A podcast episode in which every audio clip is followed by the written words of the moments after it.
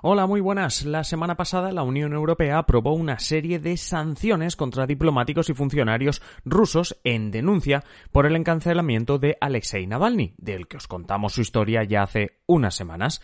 Estas no son las primeras sanciones de la Unión Europea contra Rusia, así que hoy en Simple Política, ¿sirve de algo las sanciones de la Unión Europea? Comenzamos.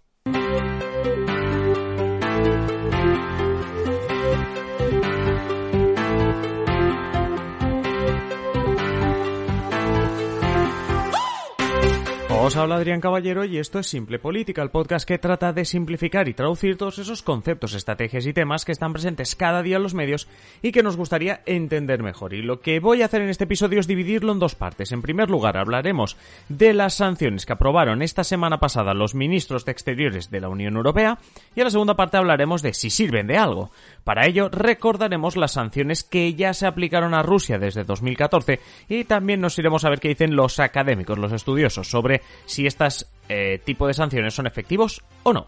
Como digo, empecemos hablando de lo más reciente, lo que ocurrió la semana pasada. Como ya sabéis, el opositor ruso Alexei Navalny se encuentra encarcelado en Rusia. Se sospecha que fue envenenado precisamente por órdenes oficiales en verano, se trasladó Navalny unos meses a Alemania para recuperarse de ese envenenamiento y a su vuelta a Rusia fue detenido y enviado a prisión. Por todo ello, por el conocido como caso Navalny, que os contamos en detalle Fran y yo en la clave número 19, la Unión Europea, en concreto, como digo, los ministros de Exteriores de los 27 países miembros acordaron una serie de sanciones contra funcionarios y diplomáticos relacionados directamente con el encarcelamiento de Alexei Navalny. En realidad, lo que han decidido es ampliar aún más las sanciones que se vienen aplicando a Rusia desde 2014, a causa entonces de la guerra con Ucrania y de la anexión con Crimea. Estas nuevas sanciones, bueno, pues se van a traducir en qué? En un listado de altos cargos que han participado en la persecución, en el encarcelamiento de Navalny.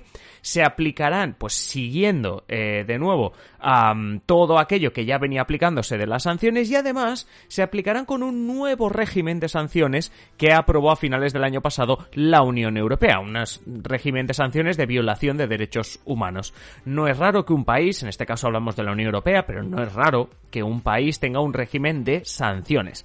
Es parte, digamos, de una estrategia diplomática. En este caso, ¿para qué? Para sancionar. La diferencia de este nuevo régimen que os estoy diciendo ahora, ¿no? Que, que aplican un nuevo régimen con el anterior, es que ahora se permite sancionar a personas o empresas sin tener que sancionar al país entero. Ya sé que parece una obviedad, pero esto no se podía hacer antes. Esto se cambió porque cuando se proponía sancionar a un país con el que Estados miembros de la Unión querían mantener una buena relación, pues claro, ellos evitaban votar a favor de esa sanción. En cambio, si solo es sancionar a una empresa o a un grupo de personas, pues ya no son tan reticentes y por tanto este cambio ha permitido que muchas más sanciones salgan adelante. La cuestión es que estas sanciones, normalmente económicas, persiguen a funcionarios y diplomáticos que se pueden ligar directamente, en este caso con la detención y encarcelamiento de Navalny. Eh, además de estas sanciones comerciales, como decimos, ya hay otras sanciones previas desde 2014. Hablamos de más de 180 altos cargos de la administración rusa o de diplomáticos. Este listado se va a ampliar ahora con más nombres, en este caso nombres que tengan relación con el, bueno, la persecución, la detención de Alexei Navalny y todo en el marco de, entiende la Unión Europea, violación de derechos humanos. O sea que tenemos aquí, pues casi que ya llegaremos a los dos centenares, más de 200 altos cargos rusos. Pero, ¿qué les puede pasar a toda esta gente? Es decir, vamos con esa segunda parte de este episodio donde ahora la cuestión es, ¿realmente esto tiene algún efecto?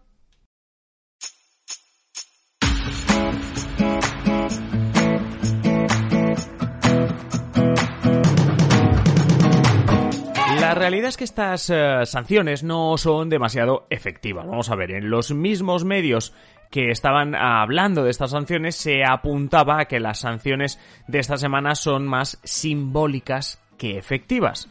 El propio embajador ruso para la Unión Europea, Vladimir Chikhov, ha, digamos, menospreciado estas, estas sanciones. Cuando le preguntaban en una entrevista decía, bueno, pues esto no deja de ser más medidas restrictivas ilegítimas, unilaterales contra Rusia, como, bueno, pues todo el mundo nos está persiguiendo, pero que realmente para este diplomático ruso decían que tampoco les iban a afectar demasiado. Es obvio que a esas personas que están en esa lista negra, por decirlo así, que estábamos comentando antes, es evidente que va a tener una afectación personal.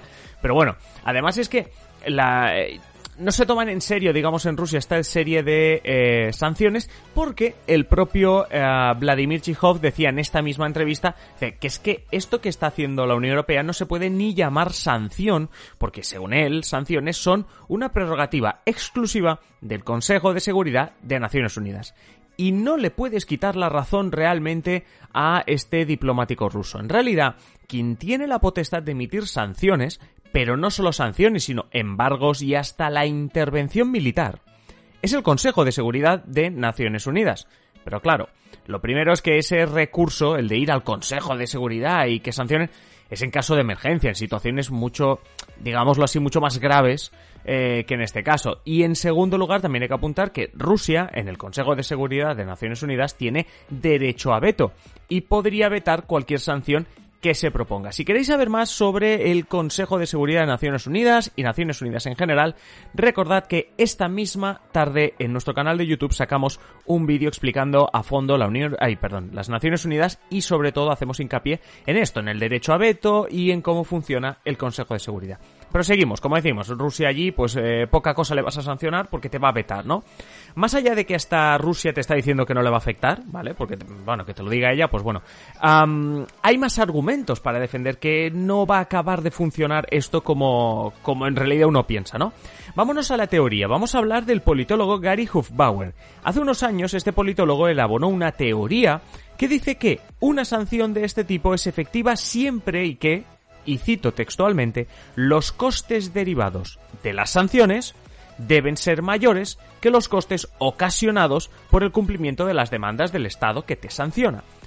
Dicho de otra manera, que la sanción contra Rusia sería efectiva si los costes que se derivan de esta sanción fueran más altos, nivel económico, a nivel político, lo que queráis, que el coste de cambiar la actitud o cumplir lo que se te pide. Es decir, digamos que en este caso es la sanción es efectiva si te sale más cara la sanción que liberar a Navalny, o en 2014 que abandonar Crimea.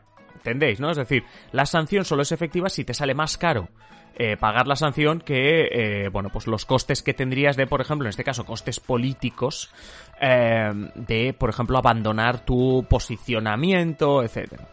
Aquí tenemos a las dos partes del conflicto incluso dando la razón a este politólogo, porque veremos que esto se cumple, ¿no? Por un lado, el propio alto representante exterior de la Unión Europea, Josep Borrell, ya lo sabéis, como el ministro de Exteriores de la Unión Europea, argumentaba que las sanciones en realidad no son un fin, o sea, el objetivo no es sancionar por sancionar, sino que son un instrumento que lo que busca es modificar la conducta del país al que se está castigando, en este caso a Rusia. En el caso ruso, lo que se está evidenciando desde 2014 con las repetidas represalias, sanciones, etcétera, es que si no está cambiando la actitud, es que estas sanciones no están logrando lo que venían a buscar, que es que cambie la actitud del presidente Vladimir Putin o de eh, Rusia o del gobierno ruso en general. Eh, Bruselas ha culpado en los últimos seis años a Rusia de injerencias en procesos democráticos occidentales, ataques con armas químicas en territorio de la Unión Europea, hostigamiento a países vecinos como Ucrania o Georgia o intervenciones militares en conflictos como los de Siria o Libia. Y aún así, como vemos, las sanciones se repiten. Hay que ver por otro lado que no todos los países de la Unión Europea quieren actuar con la misma dureza. Se ha llegado a este acuerdo de las sanciones, pero no es tan normal que se llegue a este acuerdo porque no todos quieren que se actúe con la misma dureza. Vamos a ver, países como Polonia o los estados bálticos, ya sabéis, Estonia, Lituania y Letonia, quieren la máxima dureza posible con Rusia. ¿Por qué? Por el miedo a que un día Rusia decida extralimitarse a nivel territorial o trate de influir en las elecciones de ese país, etc. Alemania, Francia y, este, y estos países más occidentales contemporizan y prefieren que haya una posible reconciliación, no cerrar todas las puertas, no hacer decisiones que se considerarían, pues digamos, definitivas, por decirlo así. Acabamos además introduciendo un concepto que nos va a ayudar a entender esto, el de la interdependencia entre países. El mundo, ya lo sabemos, está conectado. Los intereses de los países también. Pongo un ejemplo. Entre 2014 y 2016 a Rusia le llueven las sanciones de la Unión Europea, pero también de Estados Unidos. En respuesta, porque no hay que olvidar que Rusia responde, entre otras cosas, Rusia frena la venta de cohetes espaciales RD-180, que son esenciales para la NASA. Por tanto, Estados Unidos tenía algo de interés en Rusia, se le cierra la puerta. Al final todo el mundo depende de todo el mundo y aquí Estados Unidos lo notó. Desde organizaciones de análisis como el Instituto Cato advierten que a día de hoy estas sanciones, esto que estamos repasando hoy, son bastante inútiles. Dicen que no es lo mismo que cuando había Guerra Fría, porque en Guerra Fría si tú sancionabas o embargabas a la Europa comunista, estos países solo se podían salvar si les ayudaba la URSS, no tenían más sitios donde ir. Y, además, los países que sancionaban no tenían mucho interés ni mucha dependencia económica, o ninguna dependencia económica. Ahora la interdependencia, los intereses cruzados existen prácticamente entre todas las naciones. Un último ejemplo y con esto cerramos. Eh, con la inclusión en las listas del Departamento del Tesoro del oligarca ruso Oleg Deripavska, director de Rusal, una de las empresas de aluminio más importantes del mundo, entra en esta lista negra del Departamento de Tesoro. Bueno, la medida le costó 3.300 millones de dólares a este hombre, a Deripavska, pero las sanciones provocaron que el precio global del aluminio se disparase, por tanto, afectando a empresas tanto europeas como estadounidenses. Señoras y señores, la interdependencia en esto de las sanciones internacionales. ¿Y vosotros qué pensáis? ¿Vosotras, vosotros qué pensáis de estas sanciones entre países o las sanciones de la Unión Europea y Rusia? Dejad vuestros comentarios como siempre, caja de comentarios en YouTube, en ebooks o en adriancaballero.net barra contactar. Ah, y no olvidéis que tenéis un enlace en la descripción del episodio, el de speakpipe.com barra simple política, para los que queráis enviarnos una nota de voz de máximo un minuto con vuestra duda o vuestra petición. Hasta aquí el episodio de hoy. Si os gusta Simple Política, ya sabéis, en la descripción del episodio tenéis un enlace para haceros mecenas. A cambio, pues muchas ventajas como adelanto de episodios del podcast y de los vídeos de YouTube, contenidos exclusivos para vosotros los mecenas, prioridad para escoger temas, contacto directo con nosotros, sorteos y mucho más. Ya sabéis, el enlace en la descripción del episodio. Y nada más ahora sí, manteneros siempre informados y nos escuchamos en el siguiente episodio. Un saludo y que paséis feliz día.